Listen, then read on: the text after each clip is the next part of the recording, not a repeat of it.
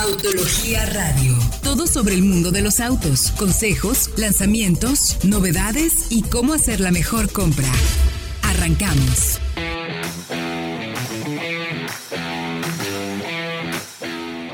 Muy buenas noches, bienvenidos a esto que es Solo Autos Radio Vaya Autología, transmitiendo como todos los jueves 8 de la noche a través del 105.9 de FM aquí en la bella ciudad de Guadalajara.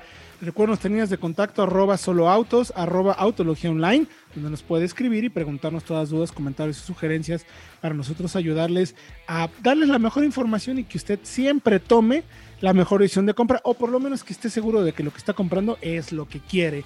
Nuestra página de internet www.soloautos.mx diagonal noticias. También si gusta entrar a través de autología.com.mx, ahí puede encontrarnos análisis comparativos, las mejores compras, el único sitio donde realmente nos preocupamos por darle a usted una verdadera orientación de compra y que tome la decisión de acuerdo a sus intereses, bolsillo o simple y sencillamente porque le gustó. Saludo como todos los jueves.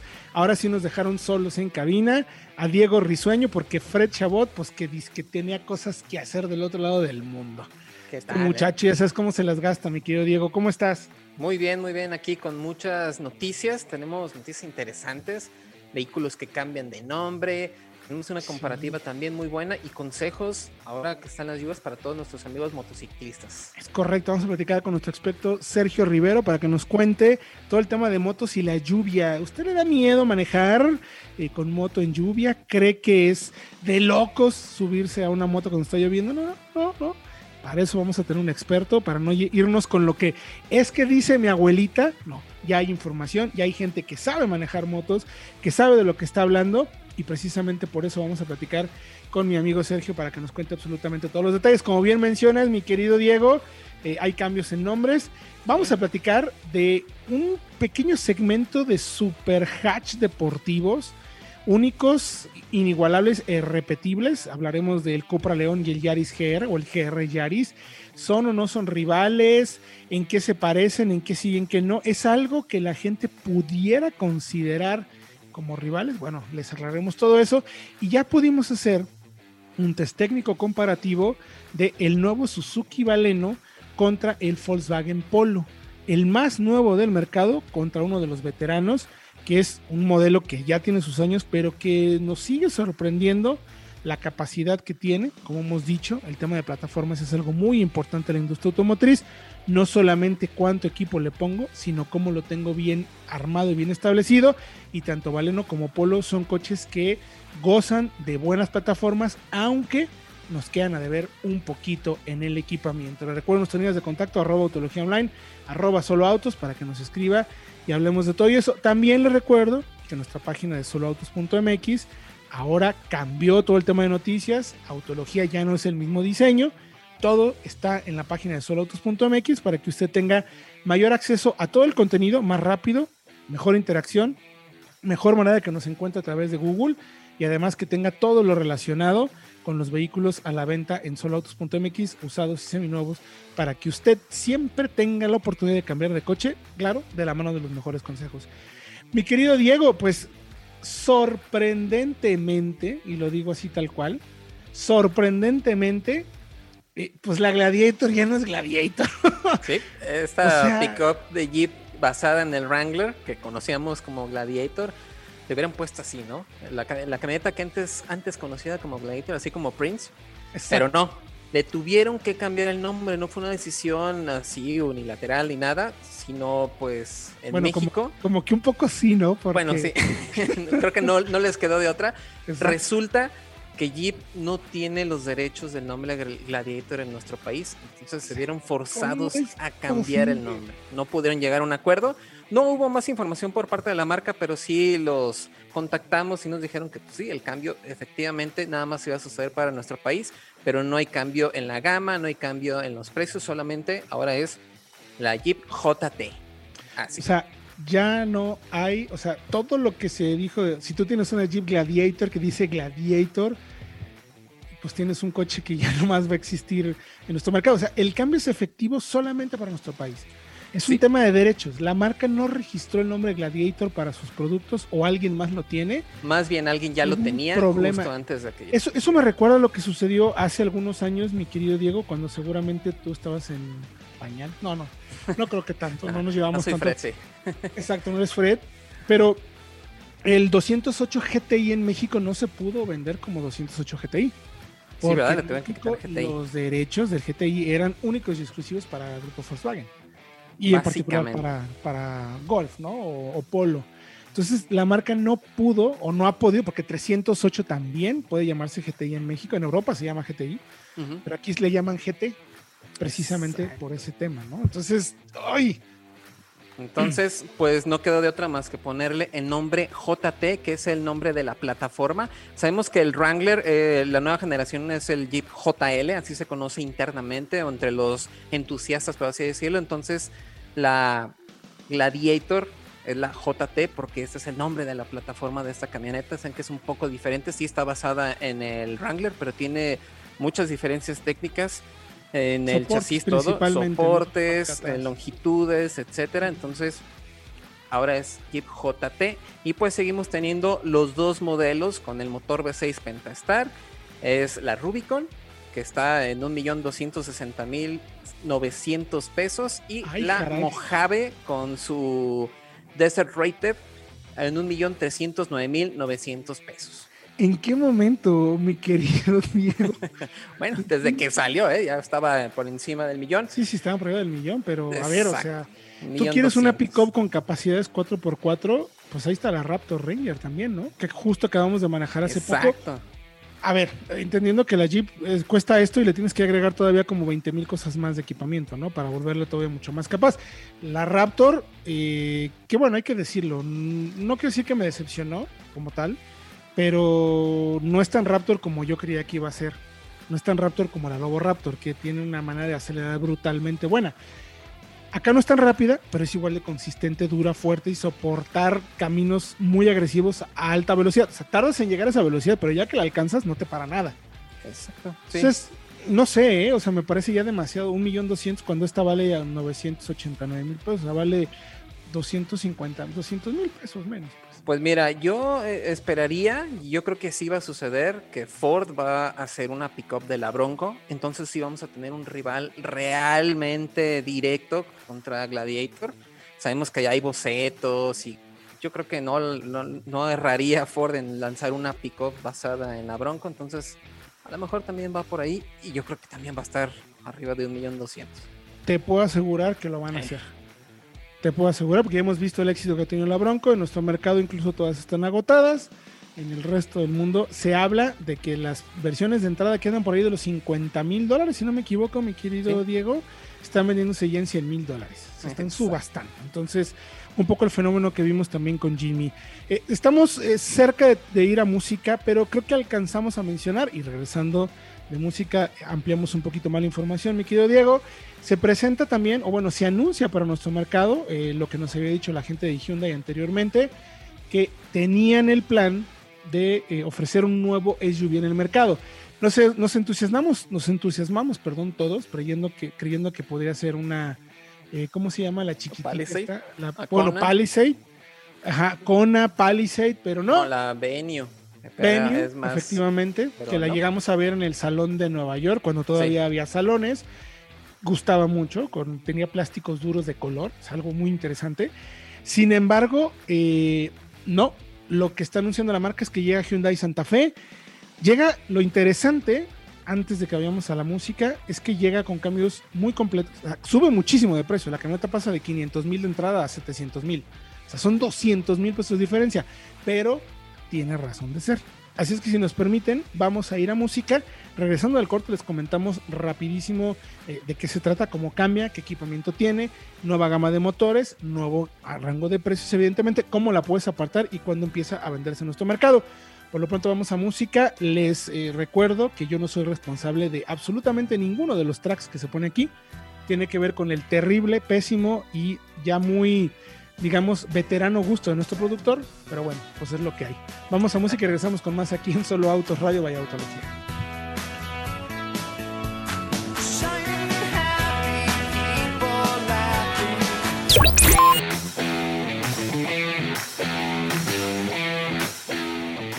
Estamos de regreso en Solo Autos Radio Vaya Autología. Les recuerdo nuestras líneas de contacto a través de arroba solo autos o arroba autología online para que ustedes estén pendientes, nos pregunten, nos digan qué les gusta, qué no les gusta, qué quisieran saber para ayudarles a tomar buenas decisiones de compra. Ese es nuestro cometido como programa, además de darles la mejor información, pues que esa información les ayude a tomar verdaderas decisiones de compra. Mi querido Diego, si alguien por desgracia, por mala fortuna nos está sintonizando apenas, pero no se quiere perder el maravilloso contenido que tenemos todos los, todos los jueves a través de 105.9 de FM Éxtasis Digital, la verdad la tiene súper fácil. Lo único que tienen que hacer es buscar en su plataforma de podcast favorita, ya sea Spotify, ya sea iTunes, ya sea Amazon Podcast, la que ustedes utilicen, busquen el podcast de soloautos.mx, suscríbanse y van a tener todo el contenido bajo demanda en el tiempo que ustedes necesiten y van a tener muchísima información, no solo del programa de radio, sino también tenemos programas de entretenimiento, y mucha cultura automotriz. Teníamos porque nuestro productor dice que no le alcanza el tiempo, que el home office está como muy complicado. Pero bueno, ya, ya veremos cómo nos las arreglamos nosotros. Por fortuna ya la tecnología es tan noble que casi, casi podemos prescindir de él. Uy. Nunca con el talento del productor, pero bueno. Pues mi querido Diego, estamos platicando de la Hyundai Santa Fe, eh, confirmada por nuestro mercado. Tienes ahí el rango de precios, pero antes me gustaría mencionar en qué cambia particularmente. Ya eh, es un segmento eh, relativamente pequeño, bueno, no, es un segmento pequeño y es un segmento como muy particular porque estamos hablando de subs o crossover compactas, en algunos casos casi medianas, son entre 4.6 y 4.7 metros, pero ya hay compactas que miden eso, como una Tiguan. Entonces está, pero con tres filas, estas tienen dos y además tienen un carácter como más personal, más, como especie de crossover, tal cual. Y lo encontramos en el segmento, por ejemplo, una, eh, una GMC Terrain, una Hyundai Santa Fe o una Ford Edge principalmente, ¿no? Porque todas son motores 4 cilindros, 2 litros, más o menos con 250 caballos.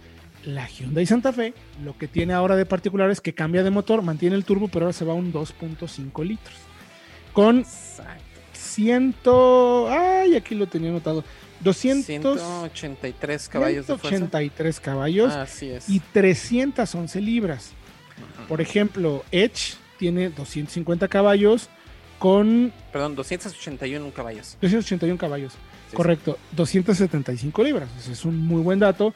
Y la GMC es, digamos, la entre comillas menos potente, 252 caballos con 258 libras, caja de 9, la Edge caja de 8 y la Santa Fe con caja de 6. No, no es cierto. No, no, de 8 doble, de doble, embrague, de, 8 velocidades. Exacto. Entonces es un segmento, como tú dices, bastante peculiar, porque sí, son más grandes que las compactas, en teoría, pero son como más lujosas, son un poco más cómodas también. Pero lo más interesante. Como carácter un poco más deportivo, ¿no? O sea, sí. Todas casi 250 caballos turbo ya se van a mover bastante bien, ¿no? Exacto, y vemos ejemplares, por ejemplo, como la Edge, que ya tiene incluso versiones ST que son completamente distintas, pero creo que va por ahí el asunto. Pero lo más interesante es que parece a simple vista que el cambio es nada más este, estético, ¿no? No cambia nada, pero en realidad cambia incluso la plataforma. Ven que Hyundai tiene esta costumbre de hacer cambios por debajo, pero por fuera no tan notorios. Ah, bueno, en esta pasa precisamente eso. Tenemos básicamente las mismas dimensiones, pero tenemos nuevos sistemas de dirección, nuevos sistemas de suspensión que prometen que la camioneta va a ser mucho más dinámica. Entonces falta manejarlo pero también trae más tecnología, sobre todo en seguridad, y es ahí donde creo que vale un poco más la pena, porque ya tenemos incluso sistemas de alerta de punto ciego con anticolisión, alerta de atención al conductor, mantenimiento de carril con corrección para ambas versiones, y en la tope, que ya está por más de 800 mil pesos, también se añade colisión frontal y de giro con asistente, asistente anticolección de punto ciego, monitor de puntos ciego con asistente de tráfico cruzado y control crucero adaptativo con stop and go. Entonces es una camioneta bastante completa. Y si vemos, por ejemplo, los rivales, yo creo que queda muy bien parada porque con este motor 2.5 creo que está bastante bien porque tomando como ejemplo la Edge, que es más o menos un referente en el segmento, que sabemos que tiene muy buen espacio, muy buena dinámica. Empieza precisamente la Edge en 856.200 pesos por la versión de entrada, ¿eh? Y se va hasta los 930 por la Titanium. Sabemos que Ford también se está despegando así como Jeep en los precios y justo en esta Edge creo que es bastante, bastante notorio. Y ojo, porque también, también está ahí incluso la Jeep Grand Cherokee, ¿eh? Sí, fíjate que Cherokee está, pero yo no la consideraría tanto porque arranca en 900 y el motor más pequeño son V6. Es el ellos V6. No optan, ellos no optan por motores 290 caballos, no optan por motorizaciones turbo, entonces puede ser, pero no puede ser. y ahora va de salida. Está por llegar la nueva generación, pero justo la Laredo con el V6 4, 4x2 2021 está en 719. Así que ah, está bastante, bastante muy competitivo, Y completaría nada más entonces, mi querido Diego, la GMC, la, la Terrain, con eh, arranque en 730.900, 821.900 la versión de Nani, pero la marca anunció que hacia finales de año van a venir las versiones AT4, que con un look un poco más agresivo, modo de manejo off-road y all-wheel drive, seguramente podría estar llegando más o menos a ese precio. Entonces, pues ahí la información de Hyundai Santa Fe, un segmento muy particular que nos gustó un poco para analizar y que ustedes se den cuenta en dónde participa, cómo se encuentra, más o menos de qué estamos hablando, cómo se come, en pocas palabras, para que eh, veamos si pudiera llegar a ser una opción. A mí me encantan, son camionetas que se manejan muy bien, de verdad, me gusta ese tema personal grande como de camioneta y pues por ahí vamos a ir viendo. Por ahí quizás unas, unas, una Teramont, pero la versión Cross Sport pudiéramos medio encajarlo con el 2 litros, pero esa tiene, me parece un enfoque muy diferente, demasiado grande. Ajá, en precio está casi llegando a los a los 5 metros, o sea, es un foco un poquito distinto, ¿no? Pero bueno, vamos entonces ahora, mi querido, bueno, recordarles que toda la información, todo esto lo pueden encontrar en soloautos.mx diagonal noticias. Ahí tenemos ya los precios, versiones y también la llegada de GMC Terrain confirmada por nuestro mercado con este pequeñísimo análisis de los modelos y rivales que se encuentran. Estamos hablando ahora, entonces, ¿te parece, mi querido Diego? de dos modelos que pueden considerarse rivales de cierta manera por su enfoque deportivo personal, ¿no? No, no estamos hablando de tamaño ni encuentros frontales. Pero como el concepto de hot hatch, ¿no? Tal cual. Exactamente. ¿Y a cuáles nos referimos, mi querido Diego? Híjole, pues nada menos que el Cupra León y el Toyota GR Yaris, que cada uno desde su esquina, por así decirlo, eh, agarra este concepto de hot hatch, de hatchback deportivo realmente, y tiene su propio enfoque. Y pueden llegar a ser rivales, sí. pues por lo menos en precio sí. En precio, Por debajo de 700 mil pesos puedes acceder a cualquiera de ellos. Aunque el enfoque sí lo creo mucho más distinto. Por fortuna, mi querido Diego, y no te lo tomes personal, pero yo ya manejé ambos. Híjole. A ver, cuéntanos, pues sí. Me tocó, me tocó. O sea, en el tema del, del, Cupra León, eh, es sorprendente la efectividad que tiene, ¿no? Conociendo la plataforma, lo que estamos acostumbrados, eh, lo, el primer acercamiento que tuvimos con Formentor, eh, la verdad es que ya que manejas el, el Cupra León, pues sí se siente un, eh, quiero, es que no quiero decirlo de manera tan agresiva como un downgrade, porque no es como tal. Entendiendo las bondades de la plataforma y la efectividad del coche, es un producto muy efectivo, la verdad. O sea, a mí me encantó lo bien que se maneja, lo rápido, lo personal, el espacio. Queda claro que el trabajo en la plataforma permite y ha permitido a la marca poder desarrollar productos con un rango muy amplio de opciones, de una orientación quizás más eficiente de hatchback como el León de entrada o algo tan radical como el Formentón BZ5, ¿no? Que hablamos de 400 caballos con un motor de 5 en línea. O sea, es diferente, es distinto. Sin embargo, este motor estamos llegando a 300 caballos, algo que le viene muy bien a la plataforma. Mientras que en el Yaris tenemos, eh, es 4 cilindros, 2 litros, y en el Yaris tenemos un 3 cilindros, 1.6 litros, con 257 caballos. Hay una diferencia considerable en términos de potencia, 295 libras pie en el León, 266 libras pie en el Yaris. Hasta aquí como que dices, pues no, no tiene nada que ver como rivales, pero de cierta manera, manejo, ¿qué tal? por el tema personal, sí creo que, pueden llegar a considerarse rivales en ese sentido. El León solamente es front wheel drive y el Yaris tiene la particularidad de ser all wheel drive, pero con tres modos de respuesta del sistema de tracción. A través de un clutch tal cual, conecta potencia o torque al eje delantero y al eje trasero. Así de sencillo. Puede pasar de 60 adelante y 40 atrás, a 50-50 y 30-70 respectivamente. Adelante 30 y 70 atrás, para darle un poquito más el toque de realismo. El Yaris como tal es un vehículo que sí está pensado para un tema pues como de, de homologación, del cual está hecho para homologarse para poder participar en el Mundial de Rallys. Y el Cupra está hecho como un vehículo con la orientación para ser un vehículo sumamente deportivo, eh, con una orientación más pensada para poderlo usar en el día a día. Digamos que el, Yaris es más purista, ¿no? En ese aspecto. El Yaris es más purista, exactamente.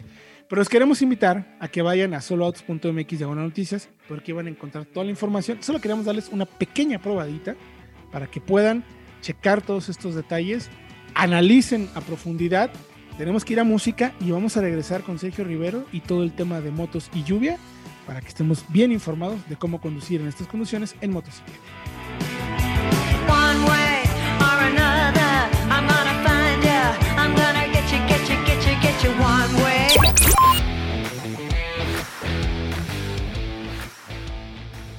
Estamos de regreso ya en Solo Autos, vaya Autología.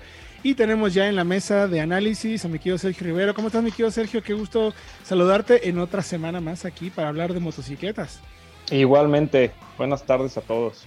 Qué gusto saludarte, de verdad. Oye, Sergio, pues el tema de las motos y la lluvia parece que son antagonistas. Parece que nomás no se llevan, mi querido Sergio. Y quería que nos platicaras, eh, a ver, ¿qué onda con, con, este tema de, la lluvia? Porque por ahí surgió, Diego nos estuvo compartiendo en la semana, un video de un pobre repartidor eh, que la moto terminó pues, ahí en López Mateos, mi querido Diego. Sí, para variar, ¿no? Aquí en López Mateos, que se hace completamente un río se ve un pobre partidor que de plano la, corriente le arranca la, motocicleta de las manos literalmente. Entonces, pues sabemos que cada vez somos más motociclistas en las ciudades, en las calles, todo esto, pero a lo mejor no hay mucha experiencia o al momento de las lluvias y los coches se pone medio complicado el asunto. Me imagino que las motos van a ser un poquito más difícil o un poco tener un poco más de atención, ¿no? ¿Qué, ¿Qué le recomendamos a nuestros amigos motociclistas? que incluso puede haber unos con experiencia, pero que de todas maneras hay unos tips que probablemente estoy seguro les vas a, dar que son muy buenos y aquellos que apenas están empezando también. Sí, mira, eh, como dicen, la lluvia es un enemigo general del, motociclista y hay que tratarla con mucho respeto. Eh, de entrada, si eres un principiante o llueve y te empieza a dar mucho nervio, yo sí te recomiendo que pares, que busques, que te, te resguardes abajo de un puente, que esperes a que baje la lluvia eh, y no le sigas. Eh, es importante, si eres un motociclista del día a día, tener un equipo que en cualquier momento te pueda agarrar la lluvia. O sea, tener tu impermeable, tener guantes es importante porque luego con la lluvia y el frío las manos se pueden entumir y el frenar, el clutch y todo esas reacciones de milisegundo que puedes tardar por el frío, por entume, pueden, pueden causar un accidente. Entonces, si eres que estás todo el día, sí, trata en una mochila, en algún lado que puedas guardar tu impermeable y unos buenos guantes en tema en épocas de lluvia. Incluso botas también, ¿no, Sergio? Es, es importantísimo. Botas también. Botas que no se te resbalen con los pedales, porque luego a veces sucede que no tienes cuidado y se te puede resbalar tal cual del freno, ¿no? Sí, correcto. También las, las botas es recomendable. Lo que pasa es que ya cuando cargas todo, de repente dices, hijo, tengo que dejar algo porque no, pues eh, ya tengo mucho peso, pero lo más recomendable al menos es el impermeable y los guantes. Eh, sí, lo, mejor es traer todo, como tú dices. Las botas también para el tema del freno trasero y el clutch, poder que no se te resbale y puedas cambiar.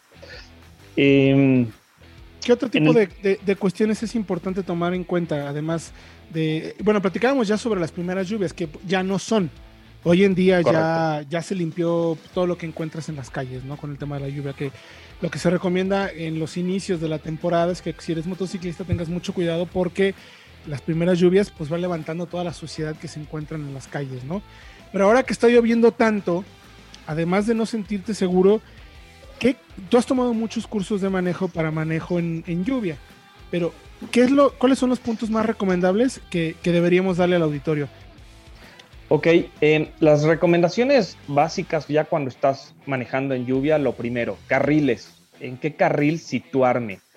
Si la barda la tengo del lado izquierdo, eh, yo tengo que siempre manejar en mi carril, obviamente, no sobre carriles, en mi carril, pero del lado derecho. Uno, no ir pisando el centro, porque ahí está el aceite que muchos camiones o coches derraman poco a poco y con el agua es peor. Entonces, si, repito, tengo la barda del lado izquierdo, me pego del lado derecho en mi carril. ¿Por qué? Porque en algún alcance, en alguna frenada, puedo luego, luego desviarme al centro entre carriles y librar un golpe. Si voy en el carril central, lo más recomendable es igual del carril central agarrar el lado derecho. ¿Por qué no el izquierdo? Porque en el izquierdo hay muchas motos que sí se van por el central rápidamente y te pueden llegar a pegar en el manubrio cuando vas en un carril central del lado izquierdo y si no estás atento te pueden llegar a pegar. Entonces en un carril central igual te vas del lado derecho en el carril para también cualquier incidente, luego luego puedas tener la escapatoria central entre coches y poder alguna frenada, poder salirte de ahí. Eh, algo que es nuestros enemigos es las líneas blancas, las famosas líneas blancas, los fantasmas.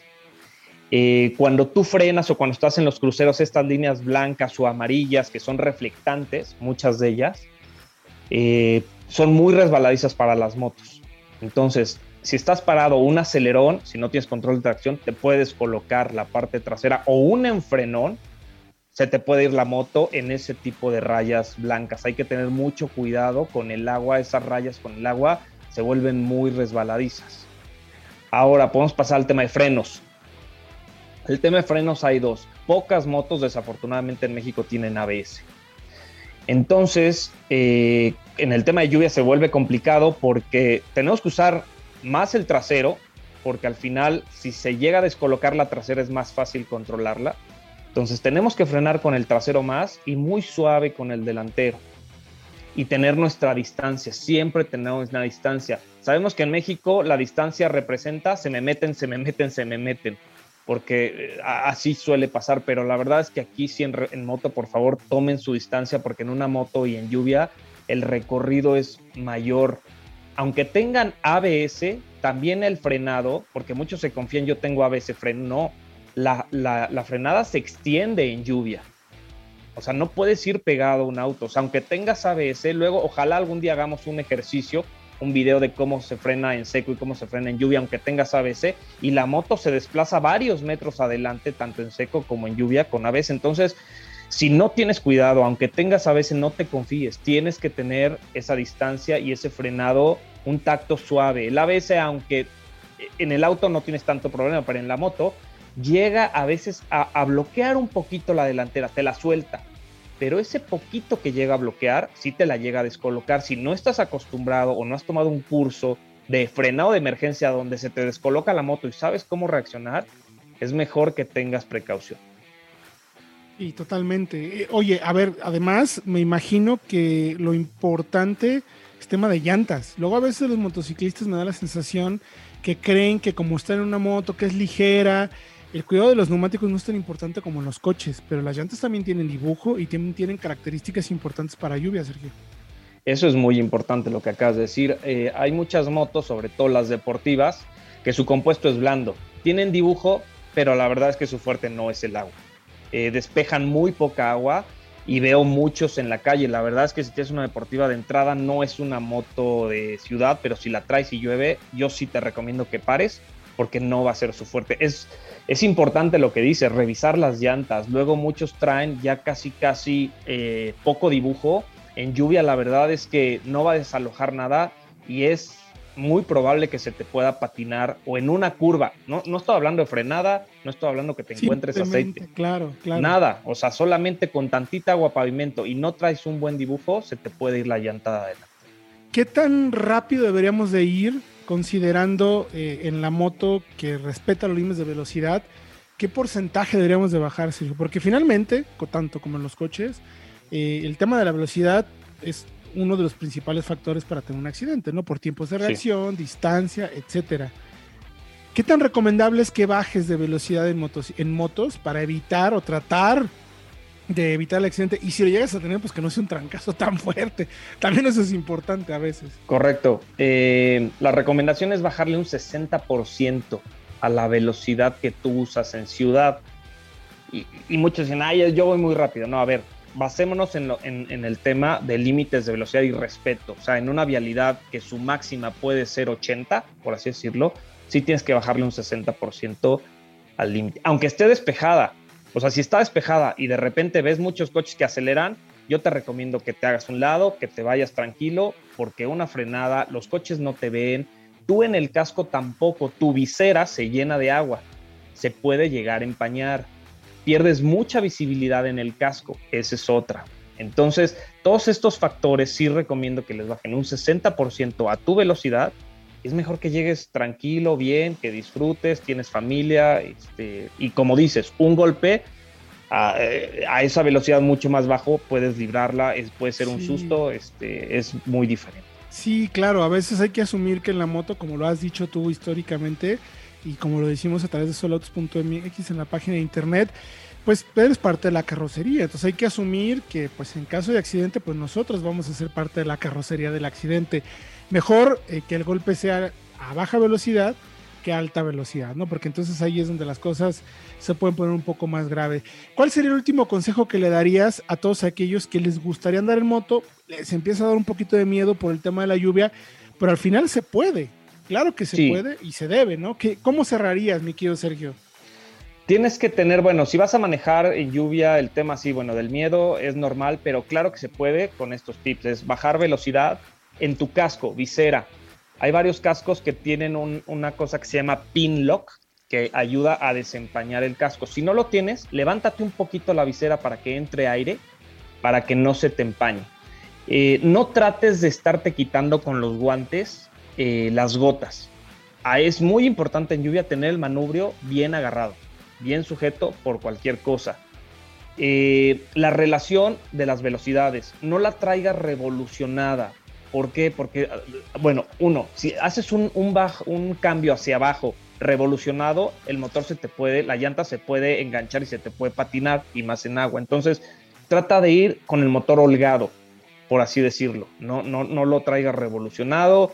Eh, trae el, freno, el freno trasero es tu amigo en la lluvia. Ojo, el delantero no le tengas miedo. Hay muchos que no usan para nada el freno delantero. No, no es tu enemigo. Sí úsalo, tienes que tener un tacto mucho más suave porque el, trasero no te va a ayudar a detenerte. Eso es una realidad. El trasero es un complemento solamente para colocar bien la moto. Entonces el delantero es el que tiene toda la potencia. Entonces sí, acostúmbrate a usarlo. Poco a poco, gradualmente. Bueno, Sergio, pues te agradezco muchísimo los consejos. ¿Dónde te pueden encontrar para más información? Bueno, pues está la página de soloautos.com y mi Twitter personal que es arroba queco F1, las dos con cada kilo, F de foco. Eh, ahí en Twitter, arroba KekoF1, me pueden encontrar para cualquier duda, comentario, si tienen alguna moto en mente, eh, contra qué otras motos poder compararlas y darles alguna recomendación. Excelente, Sergio Rivero, nuestro especialista en motos, te agradecemos mucho el tiempo. Nosotros vamos a ir a un corte y regresamos con más aquí en Solo Autos Radio, vaya Autología. Continuamos, estás escuchando Autología Radio.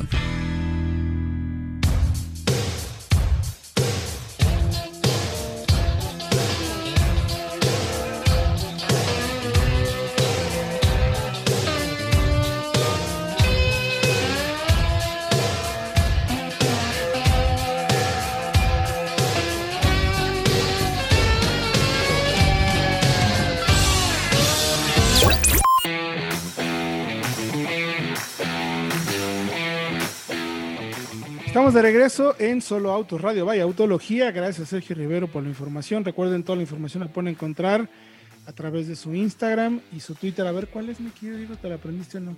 Claro que sí, yo ya lo sigo, es arroba F1, con K las dos, F de foco, ahí está.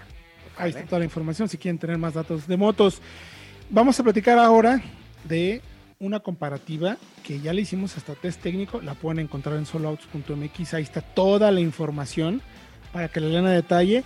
Próxima semana ya vamos con el videíto para que lo puedan ir viendo. Poco a poquito les vamos ahí dando la info porque por pues, la verdad es que hemos andado un poquito eh, ocupaditos como para tener todo al mismo tiempo, pero bueno, no queríamos dejar pasar el tiempo para ponerles en web todos los datos de esta comparativa que hicimos entre la llegada del nuevo Suzuki Baleno y el Volkswagen Polo.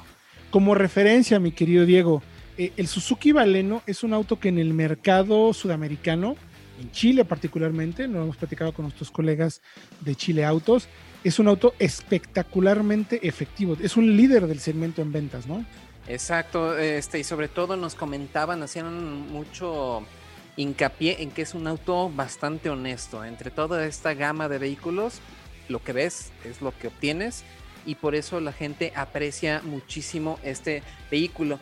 Y precisamente llega a nuestro país para complementar la gama de Suzuki, ya lo habíamos comentado, precisamente este, porque el Swift tiene un enfoque mucho más personal, más juvenil. Aquí es algo más familiar, con más espacio, y por eso creemos que va contra los hatchback low cost, que de alguna manera el Polo ya prácticamente está de salida. El Polo ya está prácticamente de salida, pero sigue siendo un representante digno en el mercado. Así es. Y luego vimos que, por ejemplo, el año pasado llegaron versiones especiales, nueva versión, con un poco más de equipamiento, un rediseño apenas notorio que lo hace ver bastante bien. Entonces, creo que se mantiene justo ahí. Y justo también contra el Toyota Yaris, que también nos gustaría probar junto con este, ¿vale? son como estos eh, rivales que tienen un enfoque un poquito más familiar, un poco más grandes, pero no tan tecnológicos, a lo mejor como el Mazda 2, como el, Mazda 2, Río, como, exacto, el como el Swift. Como el, como el Swift, exacto. Es, recuerden que nuestro, nuestro mercado es un mercado bien complejo. Eh, dentro de los segmentos generales hay como unos subsegmentos y hay subsegmentos dentro de los subsegmentos. O sea, parece trabalenguas y tal cual lo es. Entonces, para las marcas es difícil de acomodar. Si en el segmento de entrada, donde está, por ejemplo, Sui, donde está el Ignis, donde está el Ponte, bueno, ya no es el Ponte, acá es mi favor, estoy haciendo el Ponte G3, güey, sí que me fui años atrás. El, perdón, el... El Aveo. El Aveo, todo ese tipo de modelos, también sucede lo mismo en este segmento. Entonces es un segmento interesante, pero también vale la pena considerar que son rivales o son modelos que de cierta manera sí tienen algo que ofrecer. Una premisa importantísima. Es un segmento que a pesar del tamaño y de que ha madurado, todavía no es un segmento eh, que esté cumpliendo con todo el tema de seguridad como a nosotros nos gusta y como hemos recomendado. ¿A qué me refiero? No tienen AVE, no tienen SP. Son autos sin SP. Ni Yaris sí tiene o no, ya no, ya no recuerdo. No, Yaris sí tiene SP, pero se queda con dos bolsas.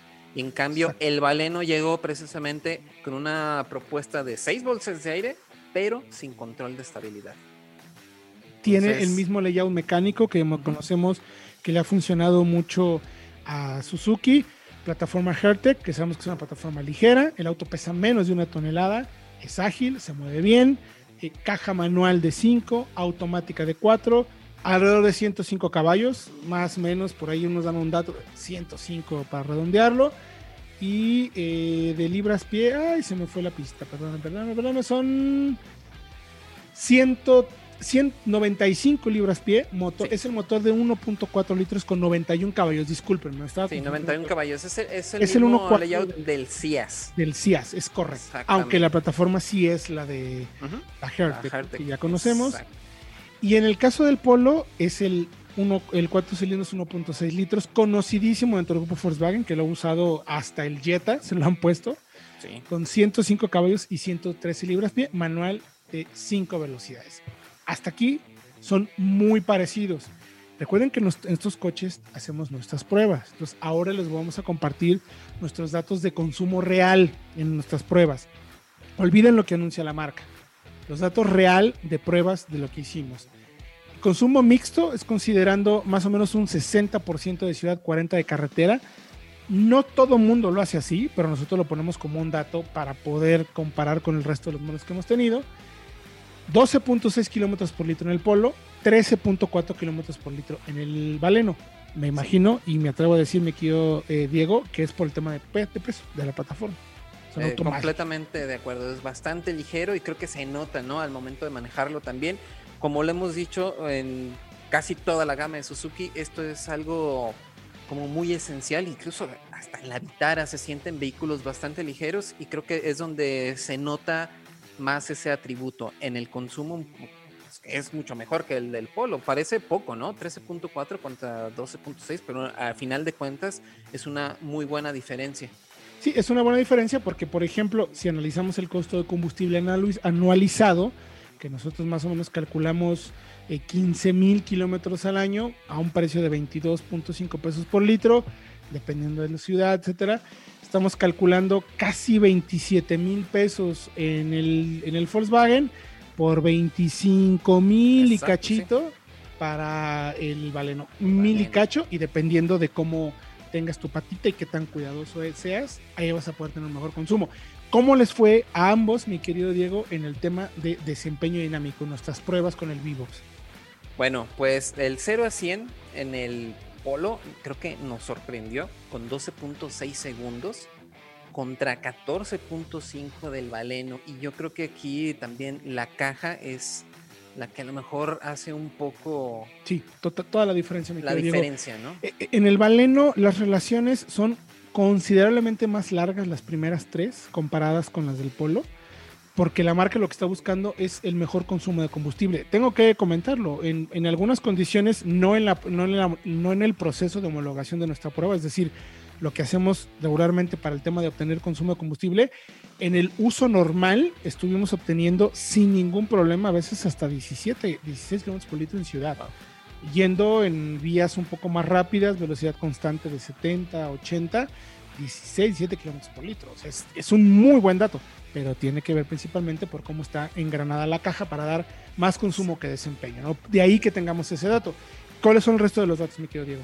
Bueno, en la frenada de 100 a 0 también encontramos 43.9 metros para el Volkswagen Polo, que es un dato mm, bueno a secas, o sea, no es nada sobresaliente, pero creo que está dentro de lo esperado en un vehículo de eso, pero el que sorprende precisamente es el Valeno, 40.8 metros para un vehículo con este tipo de, frenos que ya son disco en las dos, en los dos ejes, ahí se nota, ¿no?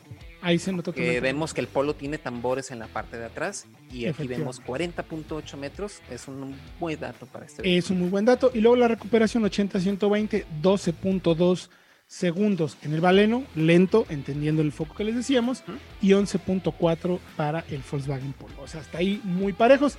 Cajuela, 320 litros para Valeno, un poco más grande, por 262 en el Volkswagen Polo. Finalmente es casi un 25% más. Es, considerable en ese sentido. Ahora, ¿cuánto nos cuesta tener estos coches? El Valeno arranca en 315 mil pesos. Es esta versión GLX, no la automática, es un pasito abajo. Y el Polo está en 285 mil 500 pesos aproximadamente. Y es esta nueva versión con Comfort Light Plus, precisamente. Correcto. un poquito más de equipo, ya trae pantalla igual que el Valeno. Entonces quedan, creo que bastante parejos, pero pues siempre es una diferencia, ¿no? 30 mil pesos de diferencia, es 10% de diferencia, es, considerable. Costo de seguro, 8.800 para el Polo, 9.500 en números redondos para el Valeno. Servicio, 4.500 de servicio durante, el primera, durante los primeros 15.000 kilómetros. perdón, los primeros tres años de uso, servicio. No, el primer año o 20 mil kilómetros. Perdón, perdón, Exactamente. y es que son demasiados. Precisamente aquí está el plan de mantenimiento que ofrece Suzuki, donde hay que hacer un mantenimiento, creo que primero a los 5 mil kilómetros, que es obligatorio, y después creo que cada 10 mil kilómetros también hay que hacerlo. En cambio, Volkswagen son un poquito más costosos, pero son cada 15 mil kilómetros, si no me equivoco. Entonces, por eso vemos esta diferencia tan, tan marcada, ¿no?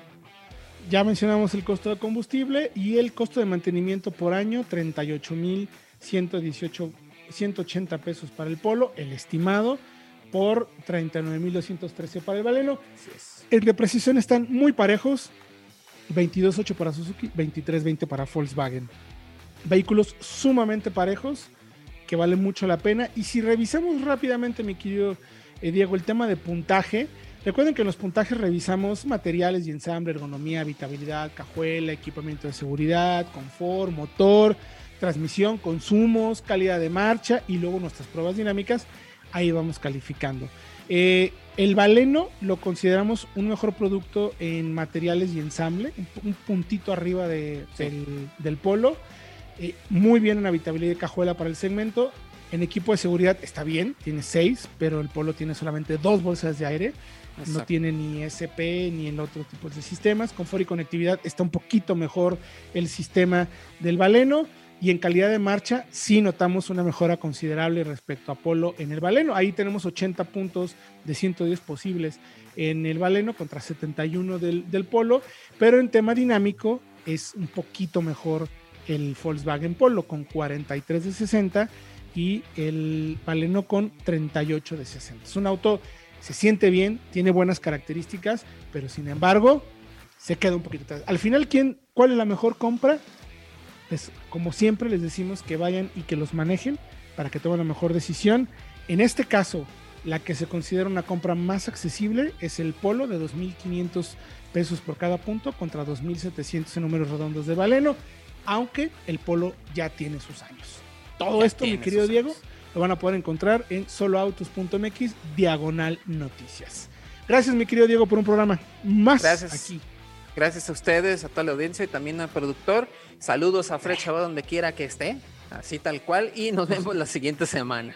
Recuerden, usted y yo tenemos una cita con todo el equipo a través de soloautos.mx y a través de Solo Autos Radio Vaya Autología en el 105.9 de FM aquí en este digital, jueves 8 de la noche. Solo Autos Radio. Nos vemos en la próxima. Autología Radio. Entra a www.autologia.com.mx y mantente informado con los análisis más completos para tu próxima compra. Autología Radio.